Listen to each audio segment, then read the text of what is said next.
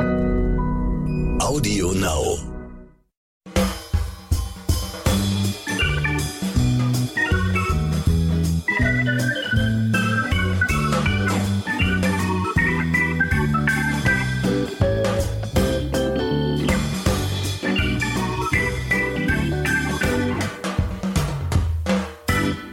Und das ist jetzt dein Ernst.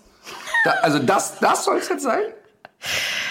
Du verarsch mich doch. Ich wusste nicht, dass ich auf diese GEMA-freien Musikportale jetzt zurückgeschmissen bin. Also ich kann mir jetzt nicht einfach irgendein Lied aussuchen, was ich gut finde, sondern ich bin auf, auf genau zwei Musikportale Kann man zurückgeworfen. den Menschen, also, äh, fall, also ich gehe davon aus, dass jetzt keiner mehr zuhört. Ne? Ich denke, dass jetzt maximal noch deine Mama zuhört. Das weiß ich nicht.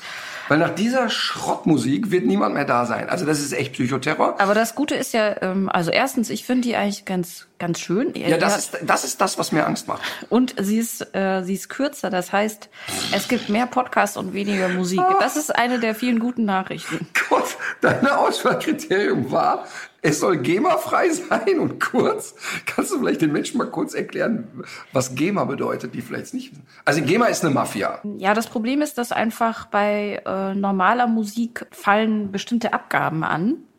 Und des- Gebühren? richtig. die teilweise bei den Künstlern landen Ja. und, Und, teilweise bei der GEMA. Und selbst das Spannende ist, wenn der Künstler uns sagen würde, du darfst das Lied benutzen, Ja. kommt die Mafia-GEMA und äh, kassiert trotzdem Knete. Also die GEMA auf eine Art gut, weil sie die Interessen der Künstler vertritt, aber in erster Linie vertreten sie ihre eigenen Interessen. Hast du damals mit den Kindergärten mitgekriegt? nein. Die GEMA ist in Kindergärten gerannt und hat dort, wenn Kinder Sachen aufgeführt haben, Selber gesungen. Nee, da, ja, und die selber gesungen haben. Also die Kinder haben jetzt ein Sommerfest und äh, ein Kind verkleidet sich als Nena und singt 99 Luftballons. Da hat sich die GEMA gedacht, Moment, das ist doch eine Veranstaltung. und die GEMA-Gebühr richtet sich danach, wie viel Quadratmeter hat die Location, wie viele Zuschauer sind da. Und die hat dann wirklich ernsthaft ähm, für so Aufführungen in Kindergärten Geld verlangt. Und das heißt, es gibt jetzt Kindergartenkinder, die hoch verschuldet sind.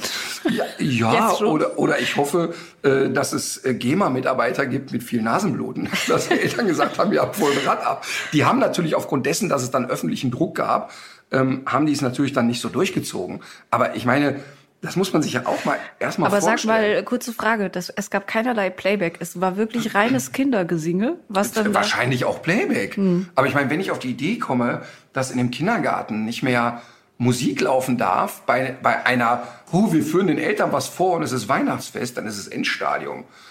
naja, Und davor hatten wir auch so Angst, deshalb gehen wir freie Musik. genau. Und äh, der Plan ist jetzt, wir, wir wühlen uns jetzt zehn Folgen durch diese beiden Musikdatenbanken und gucken, ob wir nicht doch was finden, worauf wir uns beide einigen können. Aber Ansonsten, warum nehmen wir denn nicht einfach eine, ein Lied, was wir geil finden und da zahlen wir halt eine Gebühr? Ja, würdest du die zahlen? Nein, das macht Audio Now. Die wissen auch nicht mehr, wohin mit ihrem Geld, oder? Aber ich merke schon, es läuft darauf hinaus, dass wir das schöne Lied wiederbekommen. Ey, das Beste ist, du kommst jetzt hier mit so einer Geberscheiße. Du hast gesagt, du kannst das andere Lied, das andere Lied macht dir platt, du kannst es nicht ertragen und du möchtest mal ein gutes Lied vorstellen. Und jetzt hast du da irgendwie Oh. Nein, nein, totalen Scheiß.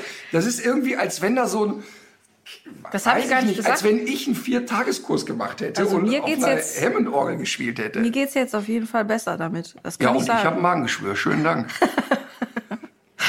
So, ähm, wie viele Bestellungen für den Rüttweiler sind eingegangen? Also der Rüttweiler hat echt großen Anklang gefunden. Ja. Allein bei Facebook und Instagram haben viele Leute die Idee sehr begrüßt. Ähm, viele haben mich aber auch ermahnt und haben gesagt, Martin, hör auf, so eine Scheiße zu erzählen. Es gibt bestimmt auch Leute, die nehmen es ernst. Ich habe auch eine schöne Montage gesehen, da hatte jemand deinen Kopf auf so einen Rottweiler geschraubt. Ach, das habe ich gar nicht gesehen. Ja, das war gut. Emma, Hört man das Lecken von Emma? ja, also ich hör's. Es ist ziemlich laut, ne? Mhm. Emma? Emma? Merkst du selber, ist blöd, ne? Weil Emma ist heute sozusagen den zweiten Tag ohne Mantel Ja. und die leckt natürlich immer noch so ein bisschen an der Wunde, die keine Wunde mehr ist. Aber irgendwie findet sie es noch ein bisschen doof und ein bisschen lecken lasse ich sie auch. Mhm. Aber die entwickelt dann ja so eine Manie und hört dann nicht auf. Ja, ja, das, äh, ich hatte das ja im Dezember dieselbe Situation mit meiner Alma. Und mir ist gerade auch aufgefallen, Emma äh, zeichnet sich ja ei- eigentlich durch ein sehr glänzendes und weiches äh, Fell aus. Und wenn die aber aus diesen OP-Mänteln rauskommen, dann hat das irgendwie so was Staubiges, Muffiges, so ein bisschen. Total. Und bei Emma ist wirklich das Verrückte. Die fühlt sich ja wirklich so weich an, wie man sich nur anfühlen kann. Ja. Ne? Ähm, aber einmal im Jahr, die für sechs Wochen einen Fellwechsel und dann ist die total strohig und hat auch so schuppige Haut. Und beim ersten Mal, also, da, äh, also als ich die kennengelernt habe, war die ja so struppig. Die hat halt einfach schlechtes Futter gekriegt. Dann ist die gut ernährt worden, dann wurde es besser. Und beim ersten Fellwechsel habe ich über echt einen Schreck gekriegt. habe gesagt, die hätte was. Ja. Und es ist in jedem Fellwechsel so. Die hat dann auch, wie, die hat das ganze Jahr gar nicht, aber in den sechs Wochen kannst du sechs Pullover aus der machen. Und dann ist die auch so strohig. Das ist ganz Ja, schlimm. das ist bei, äh, ist bei Alma auch so. Man könnte tatsächlich dreimal am Tag Staubsaugen. Und es gibt auch so richtig kahle Stellen, die man dann, die Mhm. man dann sieht. Aber wieso, wieso äh, jetzt Fellwechsel? Wie wann denn?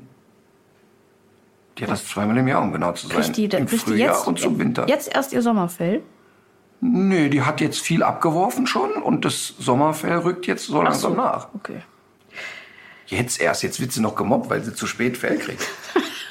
erst wenn wir mit dieser schrecklichen, äh, ich kann gar nicht sagen, wie schrecklich das Ach ist. komm, das ist doch jetzt alles ein bisschen künstlich. Du willst es ja, mir nur hast du, heimzahlen. spielst du ein Instrument eigentlich? Also ich habe eine Ukulele zu Hause. Ernsthaft? Ja, das äh, ist nicht gut. Ich habe als Kind, ich bin ja wirklich, äh, also in einem alles andere als musischen Haushalt aufgewachsen. Ja. Ähm, und ich habe aber als Kind mal eine Bontempi-Orgel bekommen. Die war so, boah. so, nee, nee, nee, nicht boah.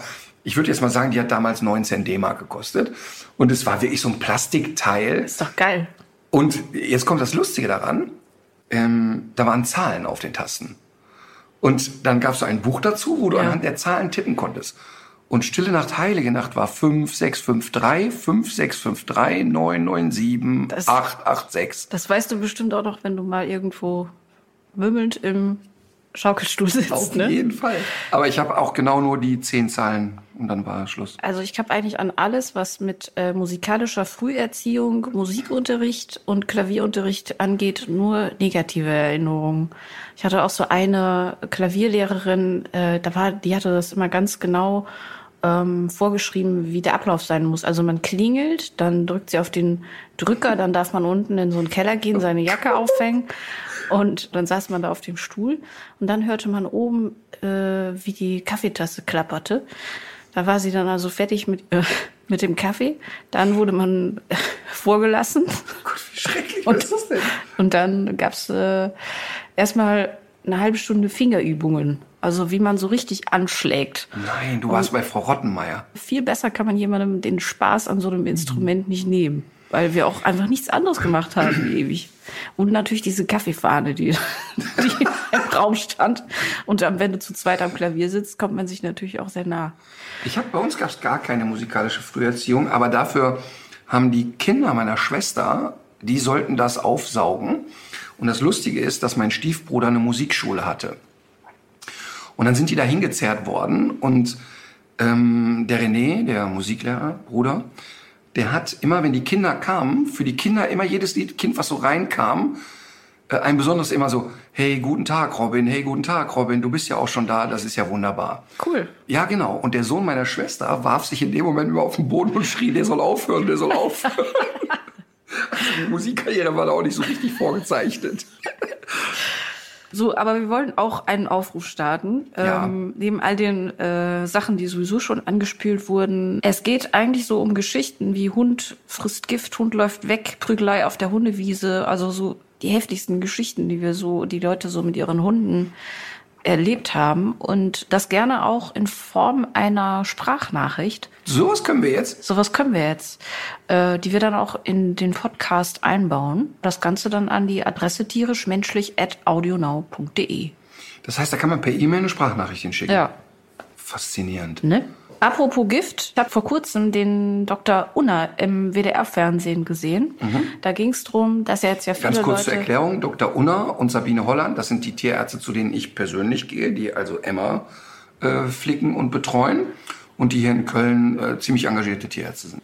Also es ging jedenfalls darum, dass jetzt sehr viele Leute Welpen haben und Welpen ja auch neugierig sind und wenn sie jetzt äh, gerade, wo es äh, jetzt, wo draußen wieder gegrillt wird und so weiter, gerne mal was aufnehmen, was sie eigentlich nicht hätten fressen dürfen. Und was macht man dann, wenn der Hund ähm, schon was gefressen hat? Was er nicht hätte fressen sollen. Das kann zum Beispiel, das muss ja nicht immer Giftköder sein. Tatsächlich ist das wohl auch gar nicht so häufig, dass wirklich Giftköder ausgelegt mhm. werden, sondern er sagte, das ist in einer Stadt wie Köln fast eher so die Kotzpfütze, mhm. die noch ein bisschen Alkohol oder irgendwelche anderen Substanzen enthält, die dann für so einen drei bis fünf Kilo Hund schnell mal zu viel sind. Oder gerne auch zu Hause der Haushaltsreiniger, der rumsteht. Ja. Also viele Vergiftungen sind tatsächlich auch im eigenen Haushalt. Ja, das äh, war auch noch Thema. Also dass das auch insbesondere Medikamente sind, die Hunde dann öfter mal fressen. Also die Eimer würde sowas ja gar nicht machen, aber es gibt die ja. Eimer würde alles fressen. Eimer würde alles fressen. Ja, alles. Und die Mina mit wachsender Begeisterung auch. Mhm. Ja, also ich könnte neben Alma, ich kann da, ich kann da die Leckerchentüte offen nebenlegen. Die würde dessen, die würde da nichts rausnehmen. Aber nicht, weil. Nicht den Martin Rütter Trainingssnack. Den erst recht nicht. Die hat aber, ähm, genau, also es ging, es ging drum, was macht man dann? Ja. Und ich fand nochmal sehr wichtig den Hinweis, der beste Tierarzt ist der, der am nächsten dran ist. Ja. Es muss richtig schnell gehen. Und im besten Fall bringt man das Zeug mit, was der Hund gefressen hat. Mhm. Weil sobald sich das, also ist, wenn das ein Haushaltsreiniger ist, kann der Tierarzt dann mit der Giftnotrufzentrale sprechen. Und auch eine Entscheidung treffen, ist es sinnvoll, den Hund sich jetzt nochmal übergeben zu lassen oder lieber nicht? Weil sich manche Sachen ja so ätzend mhm. verhalten im Hundekörper. Ja. Und dann. Und das bezieht sich ja jetzt alles nicht nur auf Welpen, sondern auch auf erwachsene Hunde. Ja. Und es ist wirklich ganz lustig, was du, dass du das Thema jetzt ansprichst. Wir sprechen uns ja vorher nicht ab. Äh, Ralf Unner, vor zwei Wochen ungefähr, und Sabine, ähm, die, die Person, um die es jetzt geht, wird namentlich nicht genannt. Sie weiß aber, wer es ist, sozusagen. Ähm, Hund frisst in der eigenen Küche ein, ein Kilo Paket Mehl auf. Samt Verpackung. Ein Kilo Mehl. Ja. Dass man das überhaupt runterkriegt. Ich, ich, ich stellte noch die Frage, ist es denn so gut, dass der Hund allein in der Küche bleibt? Die Antwort war, ja, ja, da kommt das Tier am besten zur Ruhe. Ah, okay, dann soll das wohl so sein. Und äh, man kam dann acht Minuten später in die Küche und äh, das sah wirklich aus, als hätte es da eine richtig gute Party gegeben. Also alles weißer Staub in der ganzen Küche und so. Ähm, und dann stellte sich eben raus, der Köter hat wirklich ein Kilo mehr gefressen und diese Papierverpackung. Der Mensch, der zu diesem Hund gehört, fragt mich, ey, du bist doch Experte, was machen wir jetzt? Eier, Zucker, Milch hinterher. So, so äh, war Hefe dabei? Keine Ahnung. So, und jetzt wirklich, das ist ja echt total absurd. Ich habe von solchen Sachen natürlich dann keine Ahnung, weil ich kein Tierarzt bin. Sag aber so, ja, pff, mein Gott, das ist Mehl. Soll ja schon passieren. Mhm. Der wird Durst kriegen. Sprach es aus, der Hund steht auf und säuft und säuft und so. Und ich so, siehst du hier, ey, komm, ne? Ich bin ohne Profi. Aber ich bin mir nicht ganz sicher. Ich rufe doch mal um 23 Uhr Ralf und Sabine an und schicke beiden unabhängig voneinander eine WhatsApp. Beide, mega natürlich, äh, antworten mir innerhalb von drei Minuten. Wie lange ist das her? Ja, keine Ahnung, fünf Minuten. Sofort Tier, Notarzt, den Hund sofort zum Erbrechen bringen. Oh. Äh, ich schreibe zurück, warte mal eben kurz. Das war eine Papiertüte und Mehl. Und dann kam die Erklärung. Das verklumpt mhm. derart, dass es den Darm, welchen Teil davon auch immer, so verstopft, dass er daran versterben kann. Mhm. Und ich war eben, also ganz ehrlich, wäre das mein Hund gewesen. Ich weiß gar nicht, ob ich die beiden angerufen hätte in meiner Blödheit. Aber aufgrund von sozialer Verantwortung, die du ja auch den, manchmal hast, genau. Die ich selten verspüre, aber ja. in dem Fall für diesen Mensch und diesen Hund verspürte, rief ich also da an, so tatütata, äh, Notarzt kommen lassen. Der war auch in zehn Minuten da, mit dem Hund auf die Straße. Tierarzt gibt dem Hund eine Spritze, die dazu führt, dass dem Hund äh, schlecht wird. Und der Hund kotzt schwallartig die Straße voll. Ne? Und was da rauskam, war wirklich wie Tapetenkleister. Echt? Ja. Also in dem Moment, als das rauskam, habe ich mich wirklich ich kann ja da immer sehr cool wirken und blöffen und so, aber mir ist wirklich für eine Sekunde der Arsch auf Grundeis gegangen bei dem Gedanken, dass ich gesagt habe, ach so, kein Problem, da bisschen Mehl. Ja. Also wirklich, das war wirklich ein Riesenproblem. Der gleiche Hund frisst eine Woche später einen kompletten Meisenknödel mit Verpackung, also mit so einem Netz dran. Und da ging es natürlich gleich wieder. Spritze rein, übergeben, damit das Netz rauskommt und so. Also, äh, was ja, ich, ich hätte gedacht, dass das hinten dann, weißt du, wie ein etwas anderer Meisenknödel wieder rauskommt. Wenn es gut läuft, kommt das Netz hinten raus. Wenn es nicht gut läuft, überlebt der Hund es nicht. Mhm. Also deshalb wirklich, wie du schon gesagt hast, dann auch nicht eine Stunde zum Lieblingshaustierarzt fahren, sondern mhm. den nächstgelegenen aufsuchen. Schnell reagieren ist wirklich das Stichwort. Und weil du gerade meintest, der Notarzt, was habt ihr da? Habt ihr dann die 112 gewählt? Oder? Nee, da gibt's so eine, nee, dann, also du rufst dann entweder in der Tierklinik an, in der nächstgelegenen, und die sagt ja, wenn sie in fünf Minuten hier sind, kommen sie her. Oder es gibt in vielen Großstädten gibt's ja mobile Tierärzte, die dann Notdienst haben. Also der kam dann ganz stumpf mit dem, also du hast ihm das Problem geschildert, der hat auch sofort gefragt, wie lange ist das her? Weil, was weiß ich, nach zwei Stunden oder so, ich habe jetzt keine Ahnung, ähm, bringt's das nicht mehr mit dem sich übergeben. Mhm. Der hat auch sofort gefragt, wie lange ist das her? Wo ist die Adresse? Okay, sind zehn Minuten Fahrt, ich bin gleich da. Kommen Sie mit dem Hund schon mal auf die Straße und dann geht's los. Und das war auch wirklich unkompliziert. Also der, also ist natürlich nicht schön, schön mhm. aber das Tier hat sich dann irgendwie schwallartig übergeben. War danach ein bisschen torkelig, hat eine Spritze, eine zweite Spritze bekommen gegen das Schlechtsein weil einfach irgendwann nichts mehr kam. Mhm. Und dann hat er eine Nacht geschlafen und dann war es das. Gut. Es gibt ja generell so Sachen, die man, also bei Mehl hätte ich jetzt tatsächlich auch gar nicht so reagiert. Es gibt ja so ein paar Sachen im Haushalt, von denen weiß man als Hundehalter irgendwann, das ist keine gute Idee. Schokolade mit dem mit einem gewissen Kakaoanteil ist ja, ja aber giftig. auch das muss man ja ein bisschen relativieren. Nehmen wir mal Emma als Beispiel. Wie 19 Kilo, ich runde mal auf 20. Wenn die jetzt eine Tafel Kinderschokolade frisst, dann ist die Verpackung das Problem. Das bisschen Schokolade und auch mit dem geringen Kakaogehalt wird für äh, Emma wirklich kein Problem sein. Es geht um den Stoff Theobromin und mhm. je dunkler die Schokolade ist, je höher ist die Konzentration. Wenn aber jetzt ein Dackel, also ein Hund in Dackelgröße, 200 Gramm Bitterschokolade frisst, kann er ein echtes Problem kriegen und da muss man schnell sein. Das ist ja immer die Weihnachtsgeschichte, ne? Also dass man da wirklich das ganze Schokoladenzeug wegpackt. Aber der Hund geht eher an der Alufolie von dem Ferrero Rocher kaputt als von dem Ferrero Rocher. Ja. Trotzdem ist Schokolade erstmal giftig, ist vollkommen klar. Schokolade, Rosinen, da gibt es so ein paar Sachen, ähm, die für Hunde einfach gefährlich werden können. Oder auch Schweinefleisch, wenn es nicht richtig durch ist. Ne? Rohes Schweinefleisch gibt es ein Virus, Aujexscher Virus. Und entweder bildet der Hund sofort Antikörper dagegen und nichts passiert, oder er bildet keine und dann stirbt er. Also es ist nicht rettbar, der stirbt. Ja? Also Deshalb haben ganz früher, haben die Jäger, sind ja hingegangen und haben den Welpen als erstes mal rohes Schweinefleisch gegeben, so nach dem Motto, naja, die, die Haken kommen in den Garten. ähm, macht natürlich auch ganz wenig Sinn, der Gedanke. Ähm, aber äh, Schweinefleisch komplett durchgekocht oder gebraten ist dann auch erstmal nicht so ein Problem. Aber ich glaube, äh, also mir fällt jetzt auf Anhieb kein Hundefutter ein, wo Schweinefleisch drin ist. Genau. Wir haben eine Hörerinnenfrage, die dazu eigentlich ganz gut passt. Wie sinnvoll ist so ein Erste-Hilfe-Kurs für Hunde? Also nicht, dass Hunde lernen, Erste Hilfe zu leisten, sondern du weißt, was ich meine. Mega sinnvoll ist das ähm, und ist total äh, lustig, dass du das sagst. Auch das haben wir nicht abgesprochen. Ähm, ich mache ja Webinare und ein Webinar wird auch in diesem Jahr noch sein zum Thema Erste Hilfe beim Hund. Und da, äh, ich weiß noch, als ich die ersten Seminare dazu gemacht habe. Ich habe selber eins besucht vor 25 Jahren. Der, der, Typ, der das gemacht hat, ich weiß den Namen leider nicht mehr, war selber Rettungssanitäter und hatte einen Schäferhund. Und sagt, äh, er selber war in einer Situation mit dem Hund total überfordert, weil er sagt, jeden Tag, keine Ahnung, beatme ich jemanden, einen Menschen, wie geht das eigentlich beim Hund? Wie beatme ich eigentlich einen Hund? Wie erkenne ich gewisse Dinge eigentlich? Welche Temperatur ist normal? Welcher Puls ist normal? Und so weiter. Und daraufhin hat er sich dann da so ein bisschen drauf spezialisiert und ist eine Zeit lang so durch alle Hundeschulen getingelt. Fand ich total cool. Und dann, wie wir das dann immer so machen, ähm, verfeinern wir das ein bisschen. Bei uns macht das dann ein Tierarzt, ähm, der dann einfach ein paar banale Tipps gibt. Und da, und da geht's wirklich um so Sachen wie, wie kriege ich aus einer handelsüblichen Leine einen guten Maulkorb gebaut?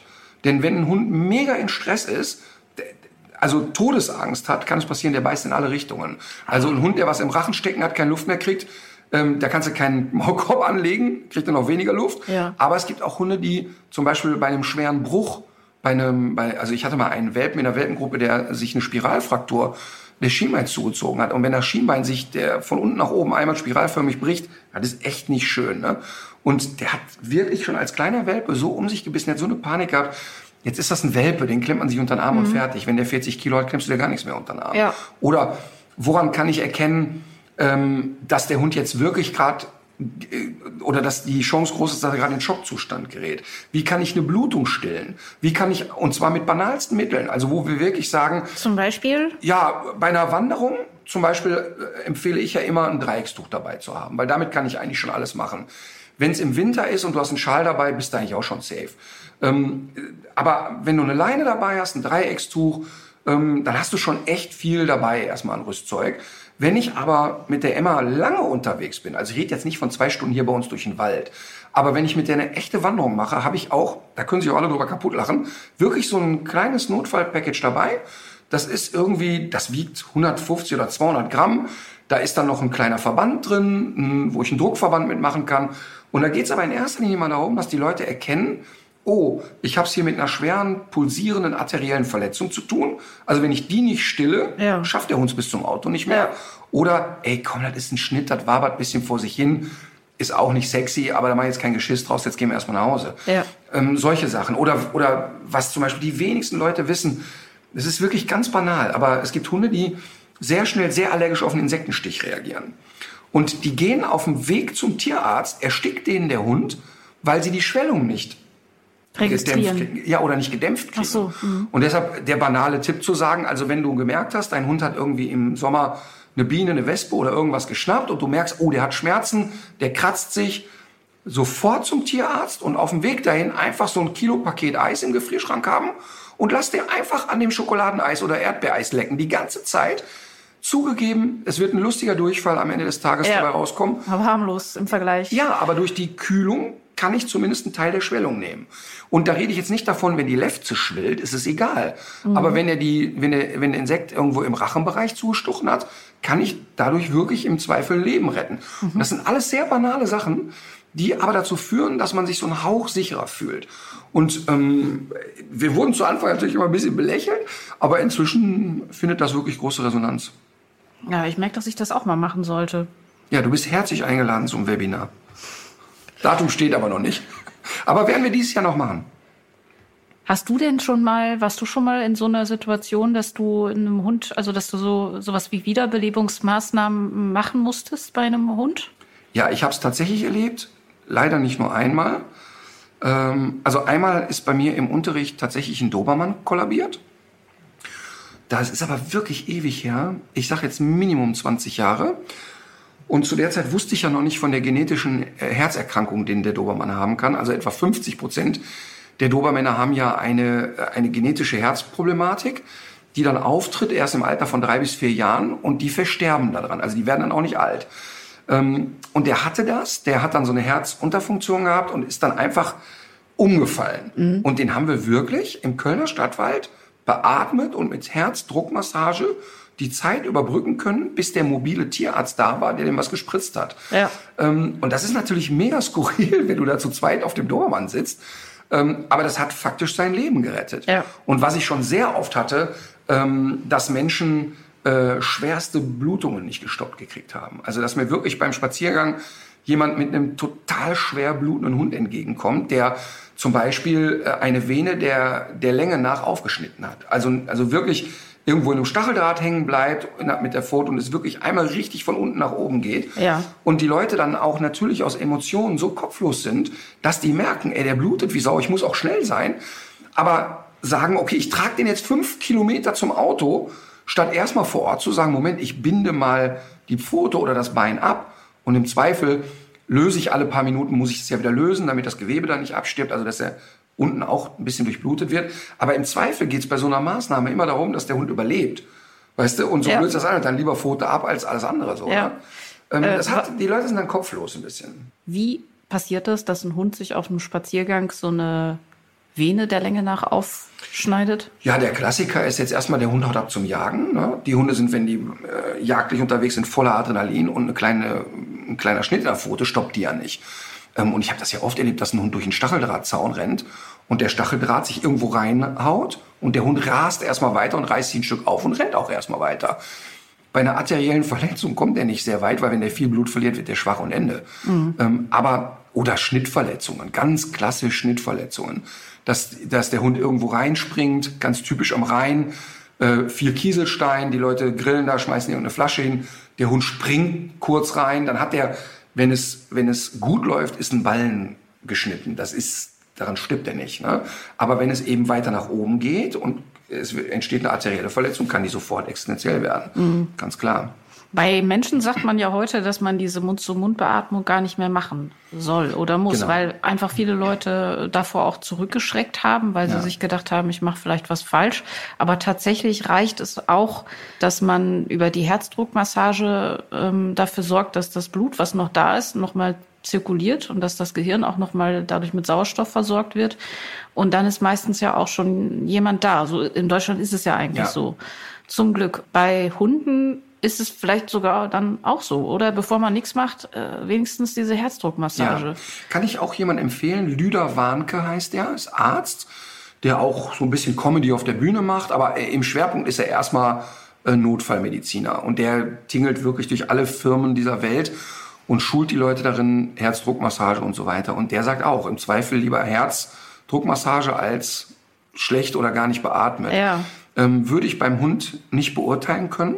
Da sollte man einen Tierarzt fragen, ähm, weil ich tatsächlich alle Standards abarbeite. Ähm, weil beim Hund ist das Beatmen auch so relativ einfach, weil du dem ja nur die Schnauze zudrückst und durch die Nase pustest. Ja. Also das heißt, es ist auch gar nicht kompliziert. Und ich weiß, dass jemand, der keinen Hund hat, bei dem Gedanken daran schon kotzen könnte. Aber niemand, der einen Hund hat, würde ja einen Ekel empfinden, in dem Moment ähm, die Nase des Hundes mal zu beatmen. Nee.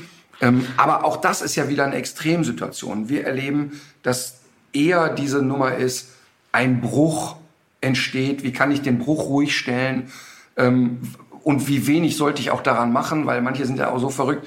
Ich mal einen Mann im Training gehabt, der mir erzählt hat, dass er mal versucht hat, einen Bruch wieder zu richten. Das ist natürlich alles total Panne. Es geht bei Erste Hilfe nur und ausschließlich darum, den Hund transportfähig zu machen oder zum Beispiel auch, wie kann ich aus einer Jacke eine relativ gute Trage machen, ohne dass ich den Hund jetzt irgendwie besonders damit belastet. Ach, das macht ihr dann auch? Ja, ja, es geht ah, ja. wirklich darum, es geht bei diesen Erste-Hilfe-Kursen nur darum zu erkennen, haben wir es hier mit einer richtig ernsten Situation zu tun, es ist jetzt Hektik angesagt oder es ist keine Hektik angesagt, aber alleine dadurch, dass ich es weiß, kann ich dem Hund ja schon eine gewisse Ruhe vermitteln. Und es geht eigentlich nur darum, wie schaffe ich es, den Hund von A nach B zu kriegen, dass er die Zeit übersteht, bis ein Experte daran kommt. Weil ich bin natürlich überhaupt kein Experte, aber ich kriege schon hin, wie kriege ich einen Bruch stabilisiert oder wie kriege ich zumindest hin, dass der Hund halbwegs transportfähig ist. Ja, ist ja vor allem jetzt so zur Ferienzeit auch ein Thema. Also Total. Und so banale Sachen wie, das, das ist, ist jetzt wirklich das ganz kleine Einmaleins, aber was meinst du, wie viele Leute mir auf lang, langen Touren schon begegnet sind, die nicht genug zu trinken für den Hund dabei hatten? Also profaner geht es jetzt nicht mehr, aber ja. Ja, ich lasse es mal so stehen. Was ja auch immer noch so ein Thema ist, äh, gerade jetzt wieder Zeckenschutz. Ja. Wie hältst du es mit, wie hältst du es mit Emmas Zeckenschutz? Oh Gott. Hast, hast du keinen Bock drauf, oder was? Nein, aber jetzt kommt es wieder. Jetzt, jetzt, wenn dieser Podcast ausgestrahlt wird, dann kommt wieder Kati und Kati will mir für Emma ein, Bern, ein Bernstein-Halsband schicken. Und dieses Bernstein-Halsband soll die Zecke vertreiben. Und es ist ja wirklich, du kannst dir nicht vorstellen, wir haben ja einen eigenen Online-Shop und du kannst dir nicht vorstellen, was für Produkte uns vorgeschlagen werden, die wir da vertreiben sollen. Ne? Und bei uns kommt eben nur ein Produkt rein, was wir cool finden oder wo wir sagen, das schadet einem Hund auf gar keinen Fall, das ist nett und alle haben was davon.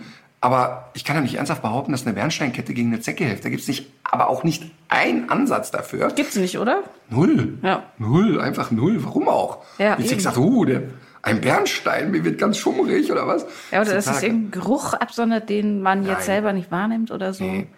Kein Stück. Nein. Ja. Nein. Also. Und die, und äh, zumal die Zecke ja durch Wärme aufs Wärme und Erschütterung aufs Tier geht. Ne? Ja, jedenfalls die äh, handelsübliche, bislang handelsübliche deutsche Zecke. Aber es ist ja ein anderes Vieh auf dem Vormarsch, durch den Klimawandel begünstigt gibt es eine tropische Zeckenart oder sogar zwei. Die ein sehr langes Riechorgan hat und auf Bernstein geprägt ist. Nee, das nicht. Äh, schlimmer. Bei den normalen Zecken ist es so, wie früher so ein Bewegungsmelder funktioniert mhm. hat. Ungefähr auf diesem Level. Relativ mhm. einfach. Ich glaube, die können irgendwie so CO2-Gehalt und Temperatur mhm. detektieren, dann lassen die sich einfach fallen. Diese neuen Zecken, die jagen auf Sicht. Wie so eine Jagdspinne. Ernsthaft? Und die springen dann? Die sind schnell. Die Die, Ach, das ist ja lustig. die verfolgen dich auch. Ist ja faszinierend, was Ja, die Natur faszinierend ist das theoretisch, aber ich glaube, wenn du so ein Vieh dann triffst, die sind deutlich größer als so der, der gemeine Holzbock. Neben der Größe erkennt man die auch daran, dass die so gestreifte Beine haben. Und wenn man so, nee, So. Also, okay. es ist leider kommt die. Die bittere Wahrheit.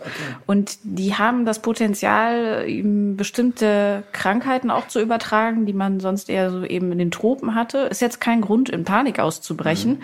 Aber tatsächlich erforschen gerade viele Unis, dass die Zecken sich irgendwie so, dass die so ihren Lebensraum verändern, dass die weiter nach, nach Norden vorrücken. Und wenn man so ein Vieh trifft, entweder am Pferdestall oder am Hund oder sonst wo, ruhig einpacken und an die Uni Stuttgart. Oder an Katharina Adig persönlich.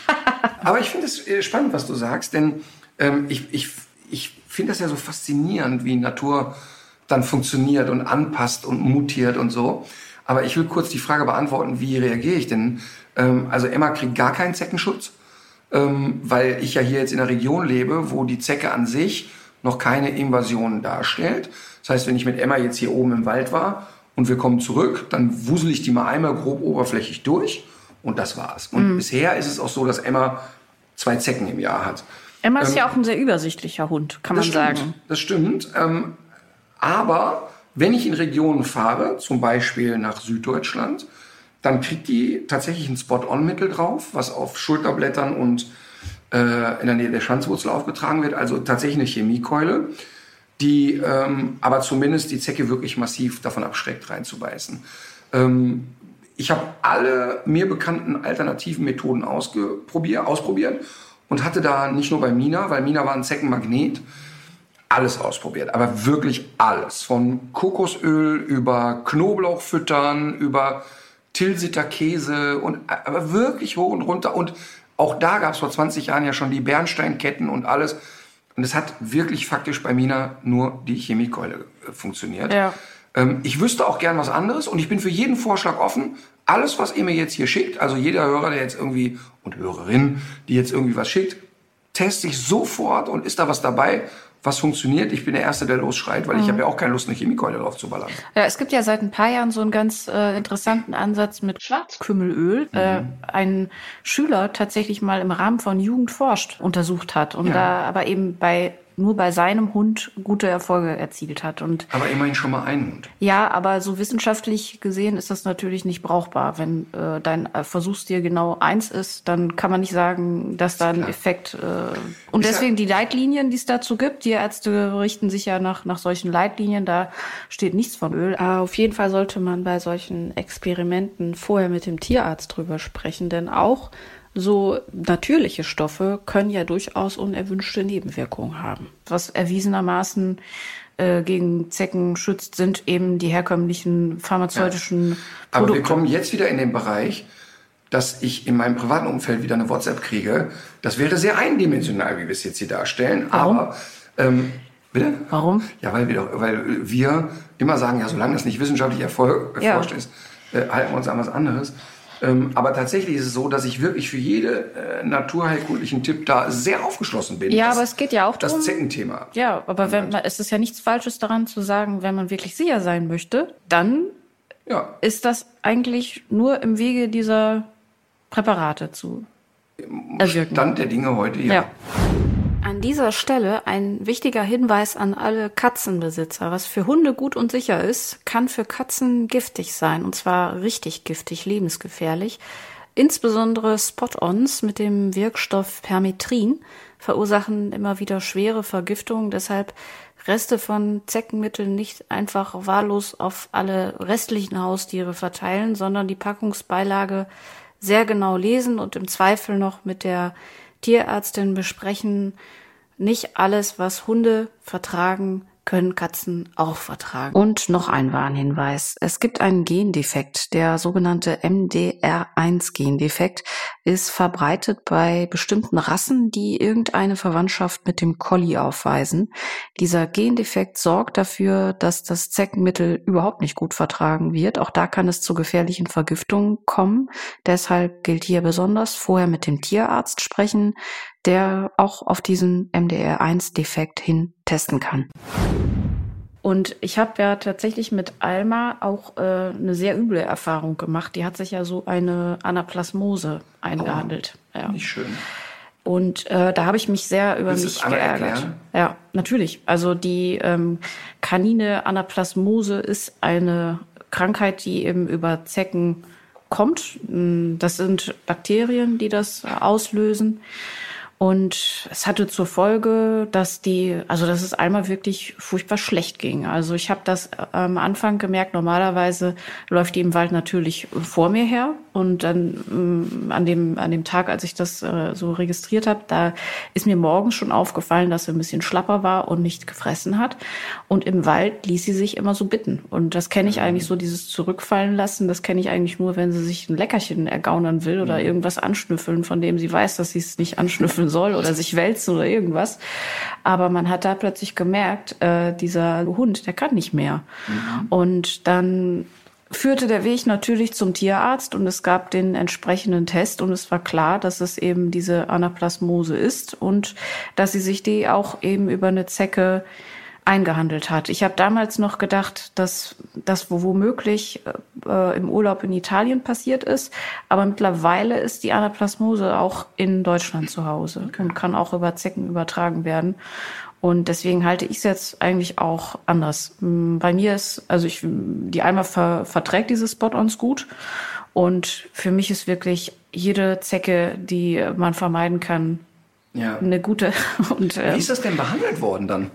Ja, das war äh, schwierig, weil es nämlich für diese Erkrankung nicht so viele Antibiotika gibt. Und das Antibiotikum, was sie bekommen hat, hat sie eigentlich überhaupt nicht gut vertragen. Also äh, die, das hat sehr stark die Leber angegriffen. Das hat man auch gesehen, wenn die so Wasser gelassen hat. Das hatte sich so bräunlich verfärbt. Und das war tatsächlich sehr knapp. Also da, das war so, dass wir wirklich alle paar Tage äh, vom Tierarzt ähm, neue Laborwerte bekommen haben. Auch das war auch die Praxis äh, Holland-Unna.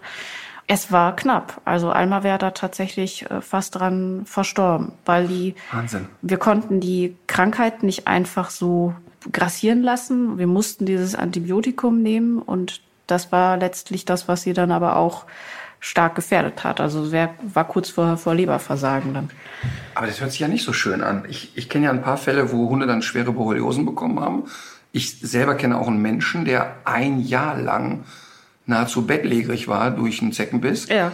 Ähm, also das muss man schon total ernst nehmen. Und wenn ich jetzt sage, so lapidar, die fängt sich ein, zwei Zecken im Jahr, dann äh, ist es natürlich nicht lapidar gemeint. Aber wenn ich weiß, die ist scheinbar nicht so ein Magnet. Oder jetzt kommt bei ihr auch hinzu, die ist ja auch nicht so ein Hund, der so überall so quer und kreuz stöbert irgendwie. Ne?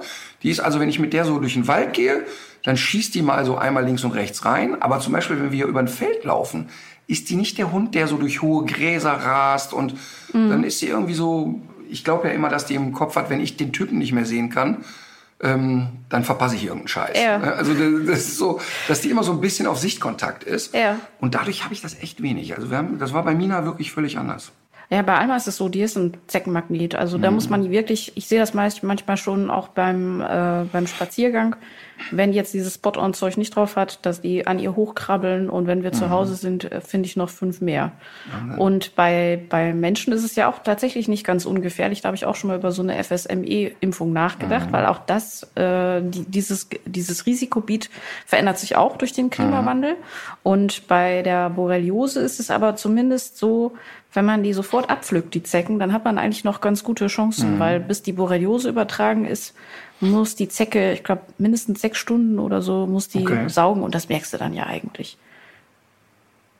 Ah, Ich hatte mal eine Zecke gefühlt zwei Tage am Bein, aber da war auch nicht so hygienische Bedingungen, wo ich mich da aufhielt.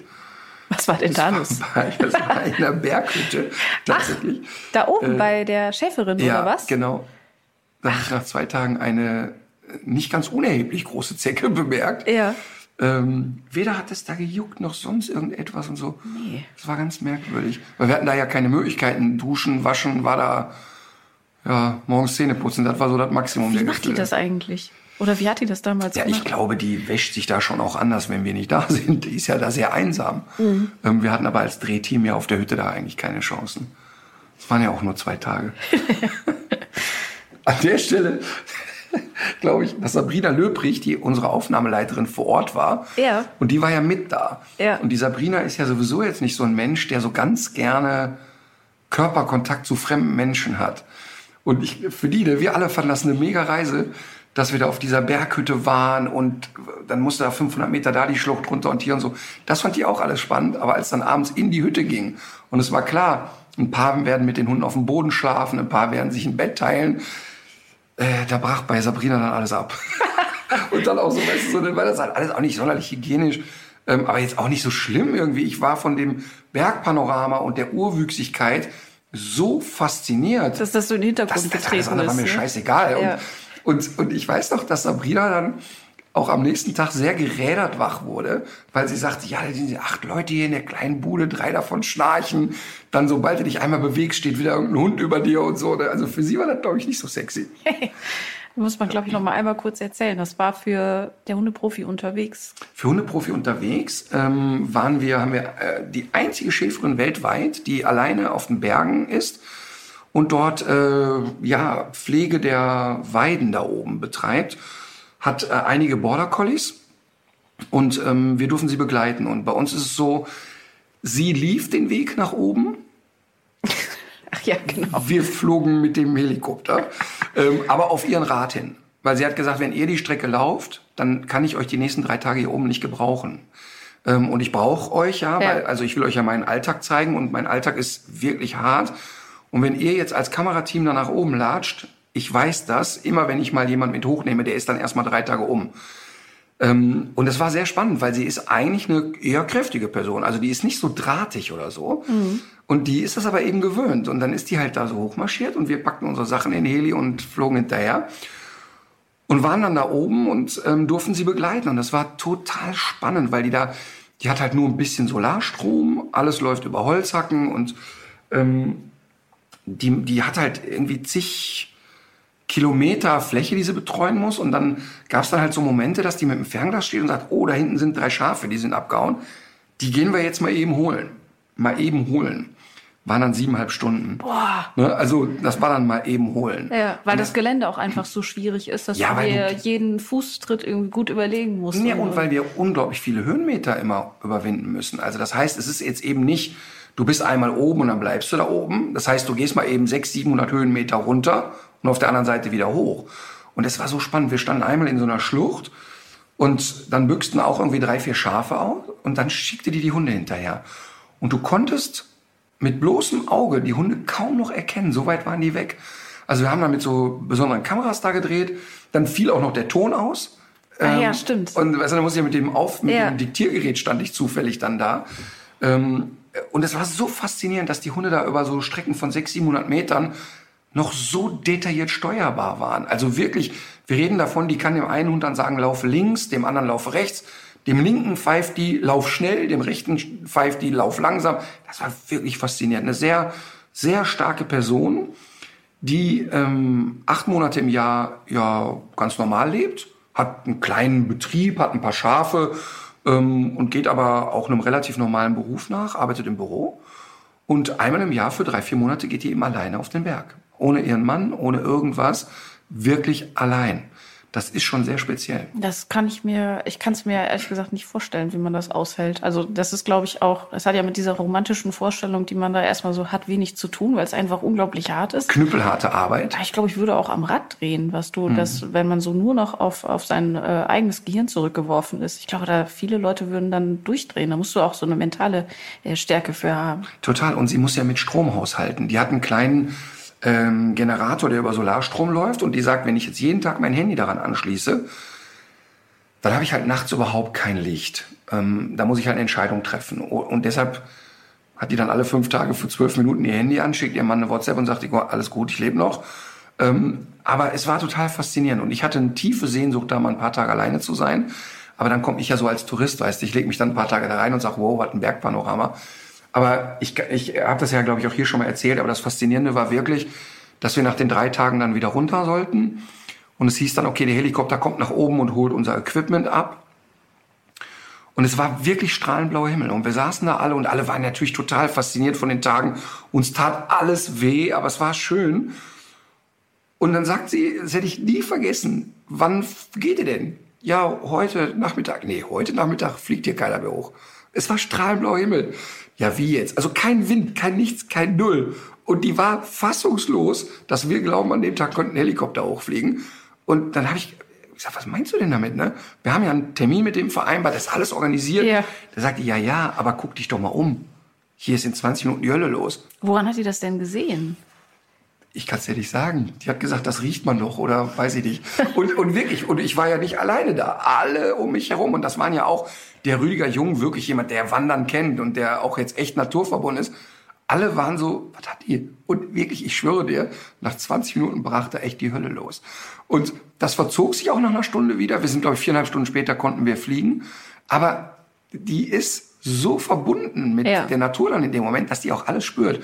Und das macht eben genau das, was du gerade beschrieben hast, was dir Angst macht, weil die sich ja damit beschäftigt. Ja. Das heißt, die sitzt dann ja drei Monate und die spürt dann auch das Umfeld da. Und das sind ja Sachen, die uns allen verloren gegangen sind oder die wir vielleicht nie hatten, Ja. weil wir es eben nie brauchten. Und sie sagt, ich war jetzt nie ein Stadtkind und ich habe immer den Wunsch gehabt, eigene Schafe zu haben und so. Aber ich gehe ja morgens auch ins Büro. Also ich komme ja aus einer normalen Welt. Mhm. Das eignet man sich einfach wieder an. Ja. Ich habe dich, glaube ich, auch noch nie in einem der anderen Formate so fertig gesehen wie, wie bei diesem Dreh. Da gibt es so ein paar Bilder, da sieht man dir das richtig an. Ja, und ähm, ich war auch wirklich platt. Aber noch schlimmer ähm, hatte es den damaligen Tonmann getroffen, den Philipp. Der Philipp kriegte nach dem zweiten, dritten Auf- und Abstieg so ein riesendickes Knie. Oh. Und der Tonmann trägt ja immer noch seinen Tonkoffer vor Ja. sich her, eine Angel und oft auch noch die Kamera des Kameramanns in den Pausen und so. Und der konnte echt gar nichts mehr. Ne? Und das ist wirklich auch einer der nettesten Menschen übrigens, die mir begegnet sind beim Drehen und auch echt keine Memme. Aber da ging gar nichts mehr. Und der musste dann wirklich mit dem dicken Knie sich dann immer noch den letzten Tag durchschleppen. Das war wirklich nicht schön. Aber, aber bei mir war es so, ich hatte so eine körperliche Erschöpftheit, aber so eine totale Glückseligkeit in mir. Das war total schön. Und wir waren auch ausgerüstet. Weißt du, ich hatte passende Schuhe dabei. Als wir damals die Bartgeier in der Schweiz begutachtet haben, da hat man mir ja gesagt, ach, das ist so ein kleiner Weg. Da warst du mit Flipflops Da kam ich mit unterwegs. Straßenschuhen da an und alle um mich herum sahen aus wie Reinhold Messner. Ich sag, was ist mit euch? Ja, ja, der Godard hat doch gesagt, wir gehen uns die Bartgeier angucken. Und da habe ich wirklich Hass verspürt. Da wollte ich den Godard Wolpers erschießen. Also der, der das alles organisiert hat. Ja. Das war aber Teil seines Plans. Denn das ging ja nur ein sechs Minuten Einspielfilm sollte es werden. So sind die. Die wollen immer entweder Blut oder Ja. Tränen oder. Ja, der Godard fand einfach den Kontrast so schön, dass das Stadtkind um die Ecke kommt und denkt, ich laufe mal da hoch zu den Bartgeiern. Ähm, und es war echt pain in the ass. Ja. Aber der Moment, als die Bartgeier dann wirklich aus ihrem Horst gekrabbelt sind und geflogen sind, der war einfach magisch. Wirklich magisch. Vom Bartgeier Bartgeier, genau. ist es nicht weit zu dem äh, stimmt. Vogel, der, den du jetzt in, im persönlichen Krieg erklärt hast. Vogelhasser. Du hattest wie viele Fische am Anfang? Zu Anfang waren es zwölf. Jetzt sind es noch fünf. Uiuiui. Ja, es war der Reiher. Hast du den dabei gesehen? Das ist ein Arschloch. Der sitzt, der sitzt hier oben in der Birke tagsüber und zeigt mir den Mittelfinger. Und sobald hier die Rollos runtergehen, kommt der Penner runter und frisst die Fische auf. Wie, weil der dann weiß, dass du nicht mehr guckst und er dann Ja, ungestört. total. Der kann sogar einschätzen, ob Emma draußen ist oder nicht. Und die haben eine interessante, perfide Technik. Ähm, die, die setzen sich ja wirklich an den Teich und die sind wie ausgestopft und rühren mit dem Schnabel oder den Pfoten so einen Kreisel, das wie ein Schaum entsteht. Und dieser kleine Schaumfilm führt dazu, dass die Fische nach oben kommen, weil die denken, da ist Fressbares und dann zack, schnappt er sich die. Also er ist ein schlauer Fuchs, Okay. dieser Reiher. Und, Aber ich äh, kann den nicht leiden. Ja, was machst du jetzt gegen den Reiher? Ja, ich habe mir jetzt ein Gewehr gekauft. Nein, also ich habe mich dann natürlich sozusagen in den äh, Teichfreunden-Foren rumgetrieben. Und alle sagen eben einheitlich, gegen den Reiher gibt's nur ein Mittel. Und das ist tatsächlich ein Netz über den Teich zu spannen. Und das ist für mich keine Option, weil ich das hässlich finde. Ja. Jetzt will ich aber auch nicht die Fische verfüttern. Und dann habe ich mich noch schlauer gemacht. Und jetzt habe ich hier was aufgebaut, das ist echt, also das wird's bringen, ich bin mir sicher. Und zwar ist das eine Art Wasserwerfer. Das ist so, so, ein, so ein Spieß in den Boden, da kommt ein Gartenschlauch dran, da ist ein Bewegungsmelder. Und dieser Bewegungsmelder reagiert, wie es schon sagt, auf Bewegung, aber auch auf Wärme. Und wenn da etwas zu warm wird oder sich bewegt, zum Beispiel wenn die Pflanzen sich bewegen, reagiert Ja. er nicht. Das Ah, okay. ist echt spannend. Oder wenn das Wasserspiel angeht, reagiert er auch nicht. Ja. Der erkennt, da ist ein Tier, das sich bewegt. Das kann ein Hund sein, eine Katze oder ein Fischreiher. Oder der Hundeprofi selbst. Oder der Hundeprofi selbst. Ist das schon passiert? Ähm, äh, zu, zunächst mal will ich kurz erklären, dann geht das Ding wirklich wie so ein Gartensprenkler los. Ja. Aber der hat richtig Wumms. Ich glaube, viereinhalb Atü kommen da vorne raus. Und der geht dann so richtig so total hektisch in alle Richtungen, macht einen Riesenkrach und schießt so wirklich wie ein Wasserwerfer in alle Richtungen willkürlich Wasser. Und das soll den Reiher abschrecken. Der Hundeprofi dachte, das Gerät wird ja wahrscheinlich noch keine Batterie drin haben. Ich habe das eingestöpselt, erstmal so den Wasserschlauch dran und da, dann ist mir wirklich der erste Strahl Ja. derart frontal ins Ohr geschossen, dass ich wirklich wie ein Kind im Schwimmbad so vier Stunden Wasser im Ohr hatte. Ja. Also ich kann nur sagen, das Ding hat wirklich Aber Druck. es ist nicht auf der anderen Seite wieder raus. Ja, weil natürlich nichts im Kopf ist, ist ja klar, kam auf der anderen Seite wieder raus. Aber ich habe große Hoffnung in das Ding.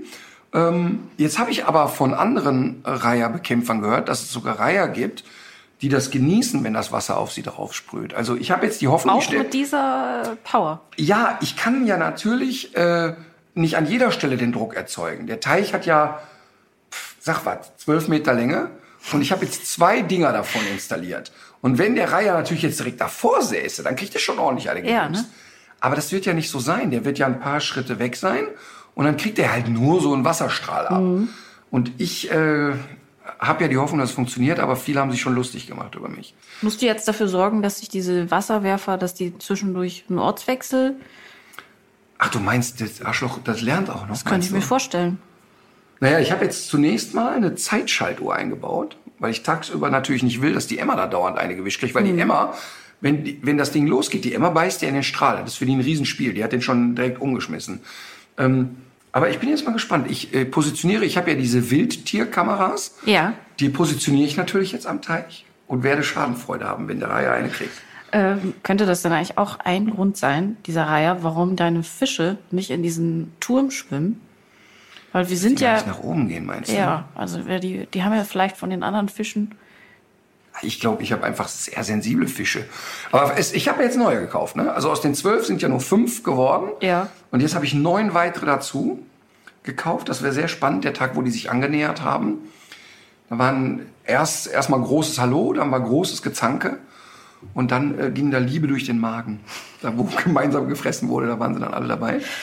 Ähm, also ich hoffe, dass die nicht- in diese ist- Wassersäule reingehen. Ja, irgendwann. aber ich glaube, Futter ist auch der Schlüssel für diese Wassersäulengeschichte. Das ging jedenfalls aus so ein paar Nachrichten hervor, die wir dazu bekommen haben. Ich habe auch, du hast doch bestimmt auch gesehen, die Leute haben uns ja sogar Fotos geschickt. Von, ich habe viele Fotos bekommen von Leuten, die behaupten, in ihren Teichen funktioniert's.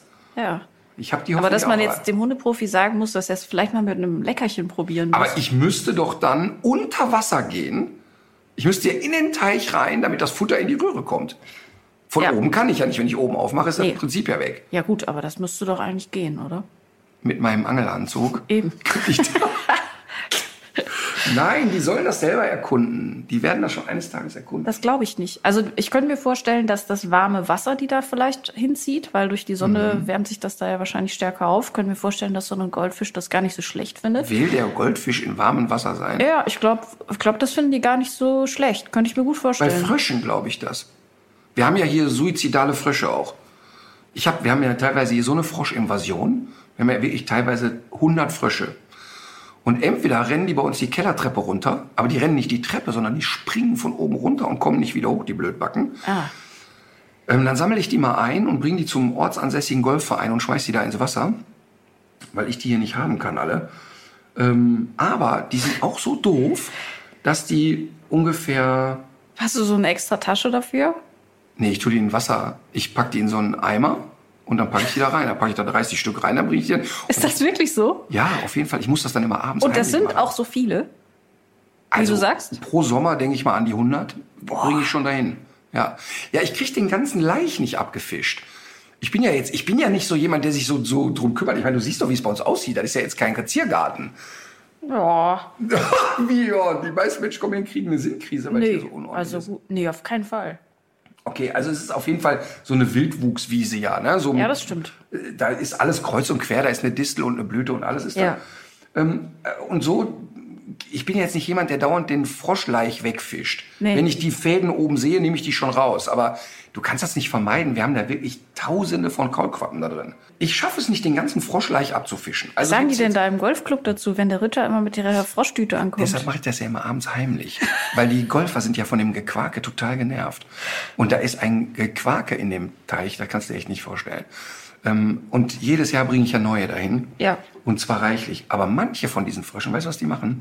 Die gehen aus dem Teich raus und ein paar Meter weiter ist ja so ein beheiztes Becken. Und die rennen in das beheizte Becken und machen da einen Wellnessurlaub. Also ich glaube, den Frosch zieht es dahin. Vielleicht zieht's den Frosch am Ende auch mal in diese Wassersäule. Hoffentlich ist das dann nicht das Ende vom Frosch. Wieso? Der kann doch auch tauchen, der schwimmt da unten wieder raus. Ja, dann. hoffentlich findet er den Ausgang wieder. Das wäre natürlich Ich möchte bitter. echt, dass die Fische da reingehen in die Säule.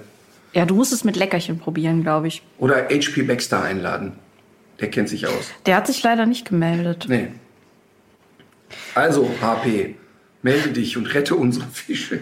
Du hast dich ja, ähm, ich habe gesehen, du hast dich aufgeregt, ne?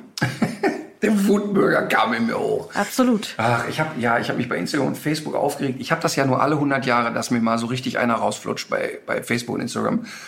Vor langer Zeit war es ja ähm, wegen der homosexuellen Geschichte, wo ich einen Aussetzer hatte. Also mit Aussetzer ist gemeint, das ist absolut zu Recht und und äh, die homophoben Kommentare, die bei mir auf dem Profil waren, weil ich ein Kussfoto von meinem besten Kumpel und mir gepostet hatte, waren richtig schlimm und dann knüppel ich da auch drauf.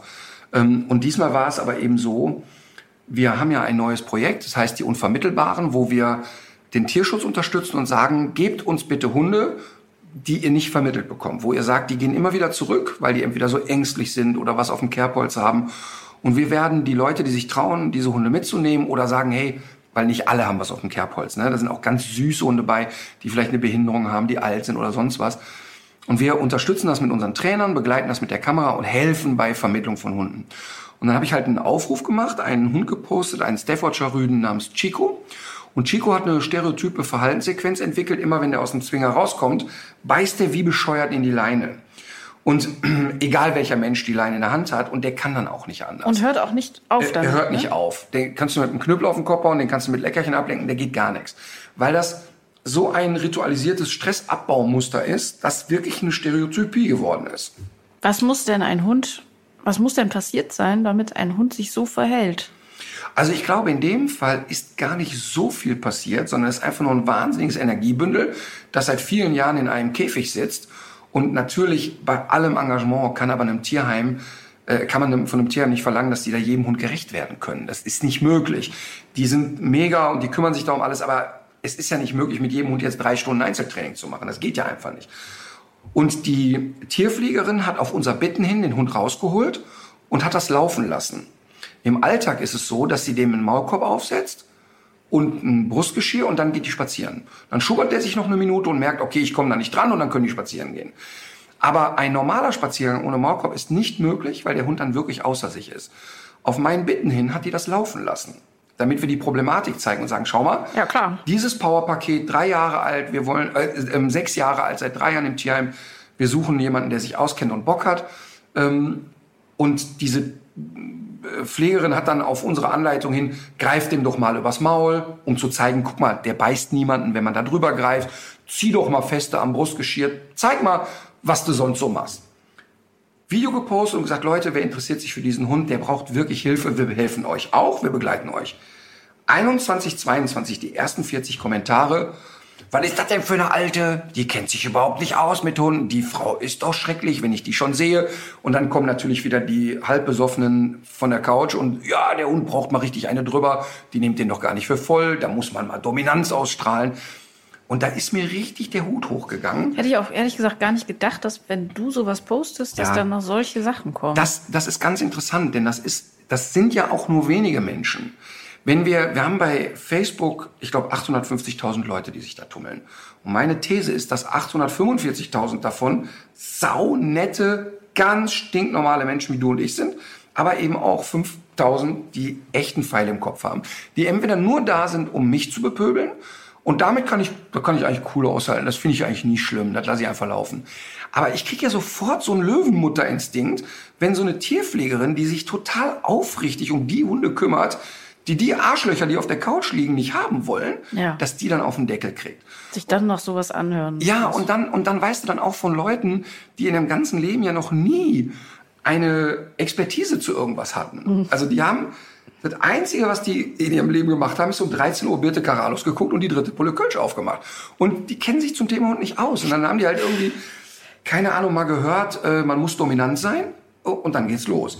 Und dann habe ich das Video sofort wieder runtergenommen und habe wirklich sehr impulsiv reagiert und gesagt, pass auf, Leute, Ihr könnt hier erzählen, was ihr wollt, aber wenn man keine Ahnung hat, darf man echt mal die Schnauze halten. Und ähm, ich verbitte mir das einfach, dass die Leute bepöbelt und diffamiert werden, die auf unseren Wunsch hin zeigen, wie der Hund sich verhält. Und die auch, die ist ja keine Tiertrainerin, die ist eine Tierpflegerin, die das super macht. Und ähm, ich finde das unverschämt und habe da natürlich auch deftige Wörter gewählt. Und spannend ist, das Tierheim hat sich sofort bedankt und gesagt, boah, das ist super, dass sich jetzt jemand auch für die Frau einsetzt, für uns einsetzt. Und ich glaube, innerhalb von drei Stunden viereinhalbtausend Kommentare, wieder Presse postet das, sofort kommen wieder Anfragen von Radiosendern und Fernsehsendern. Martin, möchtest du da noch mal was zu sagen? Ich möchte da nichts mehr zu sagen, weil es ist ja alles gesagt. Ach, das hätte ich auch gar nicht gedacht. doch, das kriegt, da- doch, Ah, wenn ja. ich mal ausflippe, kriegt das sofort Wucht. Ja. Kriegt das Nicht nur sofort vom We äh, von der Westen. Nee, nee, nee, da kommen dann auch ganz normale Zeitungen, weil ich habe in dem Statement gesagt, das, was wir da erleben, ist ein gesellschaftliches Thema. Dass die Leute zu Hause rumliegen, vor sich hinschnauzen und anonym oder nicht anonym, aber aus der Distanz große Fresse haben. Weil das Tierheim hat übrigens auch direkt gepostet und gesagt, übrigens, alle, die gerade sagen, ey, das kann ich besser, ihr seid herzlich eingeladen, das sind unsere Öffnungszeiten, ihr könnt gerne die Leine nehmen und Chico erklären, wie es geht. Also Ja, meldet genau. sich natürlich keiner von den Arschgeigen. Ähm, und, und das finde ich eben etwas, und deshalb kriegt das so ein bisschen dann Relevanz medial, Ja. weil ich das ja sofort die Tür aufmache und sage, Moment, es geht ja jetzt hier gar nicht um die Tierpflegerin, sondern es geht ja allgemein um das Phänomen, dass die Leute auf der Couch äh, den Yogi Löw äh, diffamieren äh, und äh, alle können die Nationalmannschaft besser aufstellen und alle, alle sind auch Virologen gewesen in der Zeit, die wussten genau. also alle, wie das geht Ja. ähm, und alle hatten auch einen Impfstoff zu Hause und äh, also d- total abstrus und ich bin ja wirklich jemand, der, und das kann ich wirklich für mich in Anspruch nehmen, ähm, mit Kritik gut umgehen kann. Und ich finde super, wenn Anregungen kommen. Aber wenn wir einen Post machen und sagen, dieser Hund braucht Hilfe, brauche ich weder den Kommentar, ich würde den sofort nehmen, ich habe aber keine Zeit. Die Frage haben wir nicht gestellt. Ähm, und wir haben auch niemanden gebeten, dass der schreibt, ich möchte den gerne haben. Weil wir haben ja eine Mailadresse eingeblendet, wo die Leute sich dran wenden können. Aber erst recht habe ich niemanden darum die Meinung gebeten, ähm, ob der jetzt die Frau da toll findet oder nicht. Und dann ist mir so ein bisschen der Hut hochgegangen und ich lasse das dann auch laufen. Ich lasse das auch nicht durch einen Filter laufen und überlege dreimal, war das jetzt richtig? Ich eskaliere ja dann nicht in schlimmster Art und Weise. Man merkt mir dann halt eben nur an, dass ich da echt, also dass mir da echt einer hochgeht. Ja. Da, da können wir übrigens mal in einer anderen Folge drüber reden. Mir ist das ja einmal auch passiert. Da habe ich mich selber im Fernsehen gesehen in einer ZDF-Sendung und festgestellt, dass das ZDF hinter meinem Rücken äh, Dinge gemacht hat, wo ich sie vorher vorgewarnt habe und mich da äh, an Stellen reingeschnitten habe, wo es nicht richtig ist. Und dann habe ich noch, während die Sendung lief, einen Post abgesetzt und das war echt lustig, weil die ganze Rechtsabteilung vom ZDF auf einmal in Aufruhr war. Ah, Das ist jetzt schon irgendwie zwei oder drei Jahre her, ne? Muss Mhm. Aber das war ein schönes Erlebnis, da können wir mal drüber reden. Ja. Weil es war, vor allen Dingen, weißt du, was das schöne Erlebnis war? ich glaube, dann müssen wir es jetzt auch richtig erzählen. Nein, komm, Nee? das ist ein Jetzt? Cliffhanger. Okay. Weil das, das schöne Erlebnis war, dass ich seit 20 Jahren Fernsehen mache und ich einfach noch nie so dreist behandelt worden bin, wie da in dem Fall vom ZDF. Hören Sie nächste Woche wieder rein, wenn es heißt, Martin Rütter möchte seine Rundfunkgebühren erstattet haben. Was nicht stimmt. Dein Tipp der Woche. Ich habe einen großartigen Tipp. Aber vielleicht kann ich dir erst noch mal die Freude der Woche sagen. Ja, bitte sehr. Wir haben letzte Woche ganz kurz darüber geredet, dass Herr Spahn wieder eine gute Idee hat.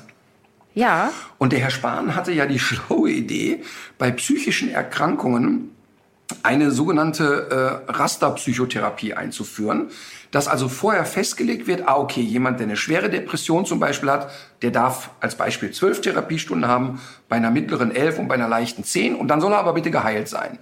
Und ich meine, jedes Eichhörnchen hätte wissen können, das ist echt nicht klug. Äh, Und erst recht äh, stigmatisiert das ja noch mehr Menschen, weil wenn du eine psychische Erkrankung hast, ist die Hürde schon groß genug, dich zu outen und zu öffnen und zu sagen, komm, ich mache eine Therapie. Und wenn du dann noch den Druck hast, pass auf, du hast nur zehn Stunden, dann muss die Sache aber über den Tisch sein. Ja. Das ist Wahnsinn einfach. Ähm, Eine eine völlig eine geisteskranken Idee, anders kann man es echt nicht nennen. Und dann denkst du ja immer so als Bürger, naja, was willst du schon machen? Und dann kennt man ja, äh, da werden Petitionen gemacht und so. Und dann war hier auf change.org, gab es eine Petition dagegen. Und äh, dann haben viele Leute sich dafür stark gemacht, unter anderem Nora Tschirner hat das gepostet und hatten innerhalb von wenigen Tagen 200.000 Unterschriften. Das ist mal echt eine Zahl. Und das hat dazu geführt, dass der Herr Spahn seine schwachsinnige Idee wieder eingepackt hat. Aha. Das Ding ist einfach vom Tisch. Daran sieht da- man, Daran sieht man, dass man was schaffen kann Ja. und dass jeder einen kleinen Stein ins Wasser werfen kann, der eine kleine Welle macht. Und wenn viele dicke Steine reinschmeißen, dann wird die Welle irgendwann groß. Und dazu gab es einen wirklich sehr schönen Post bei mir. Da schreibt Therese Schönrock, Lieber Herr Rütter, vielen Dank für Ihr Statement zur von Herrn Spahn vorgeschlagenen Raster-Psychotherapie. Ich selber bin niedergelassene Psychotherapeutin und bin aus vielerlei Gründen absolut dagegen, diesen Vorschlag einzuführen, der meiner Meinung nur dazu dient, Kosten zu sparen. Auf der anderen Seite eindeutig zu Lasten der Patientinnen und Patienten geht, die dadurch in ihrem Heilungsprozess total unter Druck gesetzt werden. Ich habe aktuell schon die für mich schwere Aufgabe, Patienten wegen mangelnder Kapazitäten ablehnen zu müssen. Demnächst würde ich Ihnen dann noch sagen müssen, dass Sie nur so und so viele Sitzungen bekommen dürfen. Das geht überhaupt nicht und macht mich total wütend.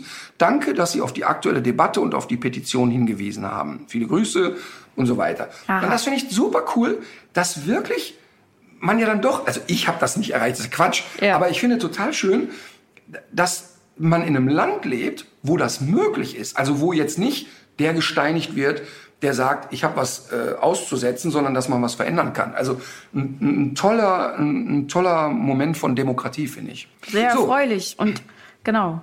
und dazu passt mein Tipp der Woche. Und zwar möchte ich äh, wieder mal einen Film erwähnen. Und zwar heißt der Film The Game Changers.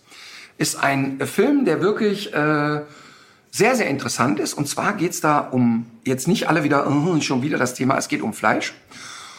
Und ähm, warum hat es diesen Männlichkeitswahn? Also warum glauben Männer, ein richtiger Mann braucht Fleisch? Und es ist echt spannendes Thema, weil ich mich ja selber dabei ertappt habe, ja, Feuer machen, ne? Feuer machen, Fleisch und so. Und ähm, es galt ja früher auch immer Fleisch als Kraftspender. Ja.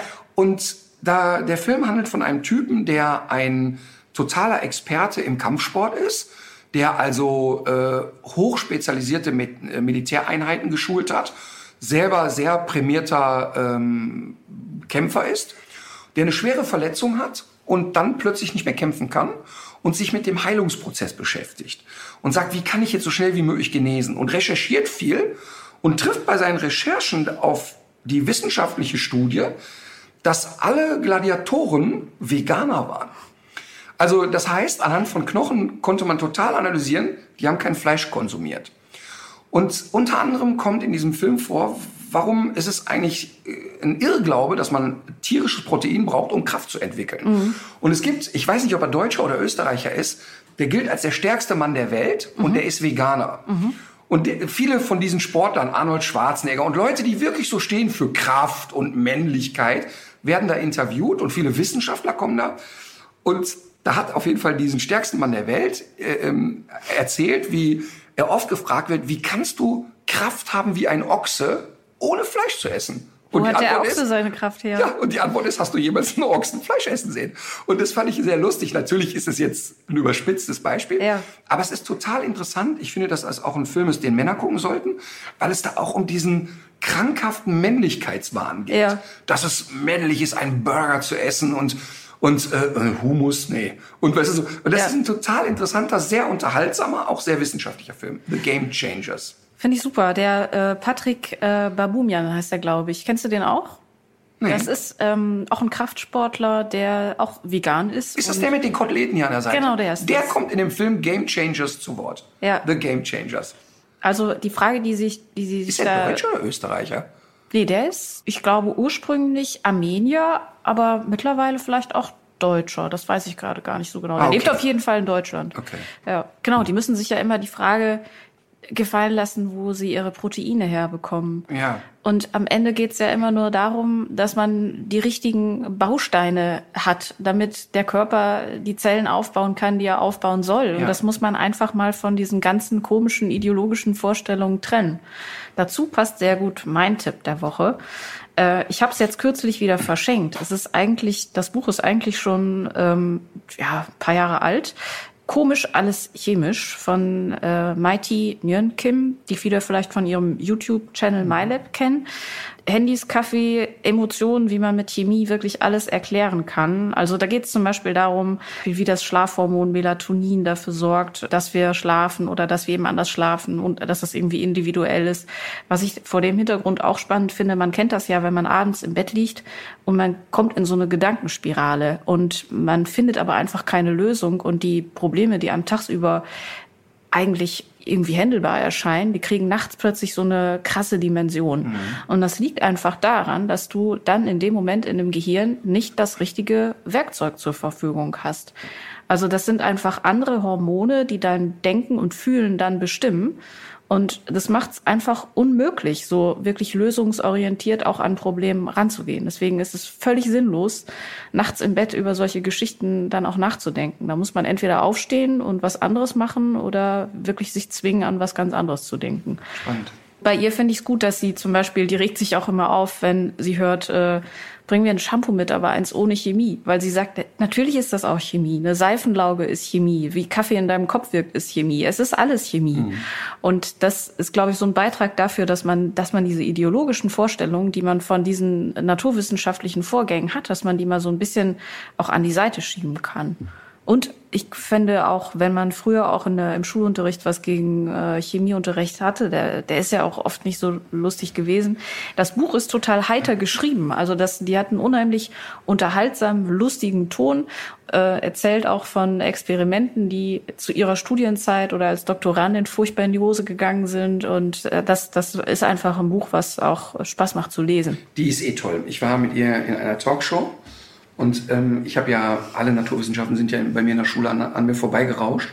Habe ihr das so erzählt, dann sagt, nee, du verstehst es falsch. Äh, Chemie kann unglaublich viel Spaß machen und so. Ne? Und, und das ist ein Mensch, dem kann man saugut zuhören. Und sie hat dort ein Periodensystem irgendwie erklärt. Habe ich natürlich nicht verstanden. Aber ich habe ihr gerne zugehört. Und ist eine der wenigen Menschen, von der ich mir ein Autogramm geholt habe. Ja. Und ich habe mir dieses Periodensystem von ihr unterschreiben lassen. Steht bei uns im Büro rum. Ach, witzig. Mhm. Ja. Gut. Äh, Playlist. Ja, fang du an. Ich habe ein Lied, das mich immer sehr traurig macht, dass man das vielleicht auch nur ganz wenige Menschen verstehen. Ich glaube, das verstehen nur Menschen, trotzdem finde ich gut, wenn man es mal gehört hat, die selber auf einer Bühne stehen. Denn wenn du als Tourneekünstler sozusagen unterwegs bist, und dann ist es egal, ob du Vorträge hältst oder Musiker bist, hast du immer eine innere Zerrissenheit. Ich kenne niemanden, der auf Tour ist, der das nicht auch so spürt. Wenn ich auf Tour bin, habe ich Heimweh. Wenn ich zu Hause bin, will ich auf Tour sein. Du hast immer das Gefühl, du bist am falschen Ort. Du, du bist jetzt hier gerade falsch. Und dann kommt natürlich jetzt ähm, ganz oft dieser krasse Gegensatz, wenn ich auf der Bühne stehe, ist das ja für mich eine Party. Das ist ja für mich keine Arbeit in dem Sinne. Aber es fordert natürlich ein wahnsinnig hohes Energielevel. Das fängt dann so gegen 18.30 an. Du merkst so, jetzt geht das los. Dann ist da zweieinhalb Stunden Vollgas. Dann ist eine Dreiviertelstunde, Stunde Autogramme schreiben, Fotos machen. Und dann macht's, bam, es ist vorbei. Und ich bin ja jetzt jemand, der nicht so eine Euphorie auf der Bühne hat. Aber trotzdem entsteht ja dann dieses, du tapelst dann ins Hotelzimmer. Und dann kannst du entweder mit der Crew noch ein Bier trinken gehen. Ich tue das, da trinke ich genau ein Bier. Dann bin ich todmüde und will ins Zimmer. Und wenn ich es dann schaffe, direkt einzuschlafen, ist alles gut. Meistens gelingt mir das nicht. Meistens setze ich mich auf irgendeinen Stuhl und denke noch kurz nach. Und dann ist vorbei. Und dann habe ich so eine tiefe Sehnsucht, jemanden anzurufen. Und die Menschen, die du dann anrufen willst, die führen aber in aller Regel ein normales Leben, die kannst du nicht anrufen. Ich kann mit der Crew dann darüber quatschen, aber die haben auch ihre eigenen Themen. Mhm. Und das ist ein Lied von Udo Jürgens, heißt 10 nach 11, wo der sehr genau beschreibt, ähm, wie dieses Gefühl ist. Also wie dieses ist, so die Rodis schieben noch sein Klavier in den LKW, mhm, ja. es gibt noch einen Schluck Weißwein und dann geht's ins Zimmer. Und wie geht's jetzt weiter? Das ist ein Lied, was mich total rührt und mich total oh, immer zerreißt, wo ich aber glaube, das können nur eine Handvoll Menschen nachvollziehen. Und deshalb ist aber auch eine totale Liebeserklärung an seine Freundin oder an seine Lebenspartnerin. Ähm, 10 nach 11 von Udo Jürgens. Ja. Ist das bei dir dann auch 10 nach 11 oder ist es dann eher. Nee, bei mir ist es natürlich viel später, aber Ja, ähm, 10 weil zwei. Jürgens natürlich längst aus der Lebensphase raus war, auch nur irgendein Autograph zu schreiben. Ähm, aber ich bin ja da Dienstleister im Herzen und ich werde das auch nicht einstellen, weil das für die Leute wirklich ein, ein schönes Kompliment ist, zu sagen, ich komme am Ende der Show raus und wir quatschen noch kurz und machen noch ein Foto und so. Ja. Machst du ja auch gerne. Nein. Nein, ich, ich, Ich wollte doch dir kurz- noch die Brücke bauen. Nein, aber ich muss es kurz relativieren. Wenn ich jetzt sage nein, ist es nicht, dass ich nicht gerne mit den Leuten quatsche. Das ist immer nett. Aber nein ist oder warum es so eine Ambivalenz hat. Im, in mir sagt alles, Martin, du musst da rausgehen, weil es part of the deal ist und die Leute freuen sich so sehr darüber. Niemand erwartet das. Wenn ich es nicht machen würde, würde auch nichts passieren. Aber irgendwie ist es so die Dienstleistermentalität. Warum Ja. es aber manchmal sehr schwer ist, weil jeden Abend mindestens zweimal passiert, dass jemand kein Verständnis dafür hat, dass die anderen ja auch drankommen wollen. Das heißt, es kommt immer der Moment und der macht es mir unheimlich schwer. Dann steht dann jemand und sagt, ich habe noch eine kurze Frage. Und dann sagst du, guck mal, es stehen jetzt noch 300 andere Leute. Ich kann jetzt keine Fragen mehr beantworten. Dann sitzen wir bis morgen Abend hier. Ja, aber ich hab doch. Und dann hört der nicht auf. Und es kommt dann zu dem Moment, dass der Reinhard dann sagen muss, bitte gehen Sie jetzt weiter. Ich, wir können es nicht lösen. Und Das ist immer eine scheiß Situation. ja, ne? und es löst in mir auch so ein Störgefühl aus, weil dieser Mensch tut mir leid. Ja. Aber ich finde es auch mir gegenüber so unfair, dass mich jemand in so eine Drucksituation bringt. Ja. Weil ich ja wirklich bereit bin, alles zu geben in dem Moment. Aber ich kann nicht 300 Menschen eine persönliche Hundeberatung geben in dem Moment. Die, alle verstehen das auch. Aber es gibt immer zwei an dem Abend, die verstehen es nicht. Und die ziehen mir unglaublich viel Energie raus. Kann man verstehen. Ja, der Song, den ich ganz gerne genommen hätte, ist ähm, der Dog-Song von Nellie McKay. Die ist ähm, Musikerin, aber auch Tierschutzaktivistin. Und jetzt könnte man denken, ach du Ich habe schon Scheiße. Angst, dass Hundegewähl kommt. Nee, tut's nicht. Ähm, man könnte jetzt so bei der Konstellation wirklich denken, ach du Scheiße, aber die macht wirklich interessante und gute Musik. Also ich habe mir das richtig gerne angehört. Das war So ein gut wie Tipp. die Musik, die du als Intro-Musik gewählt hast? Ich Oder würde noch besser. noch besser. Das war ein Tipp, der über, über Facebook kam von einem Hörer. Habe ich mich sehr darüber gefreut. Nellie McKay, The Dog Song. Ja, dann in diesem Sinne, Legt euch wieder hin. legt euch wieder hin. It's simple recipe. Love and warmth and loyalty. A friend like you is all I need. A friend like you is all I need.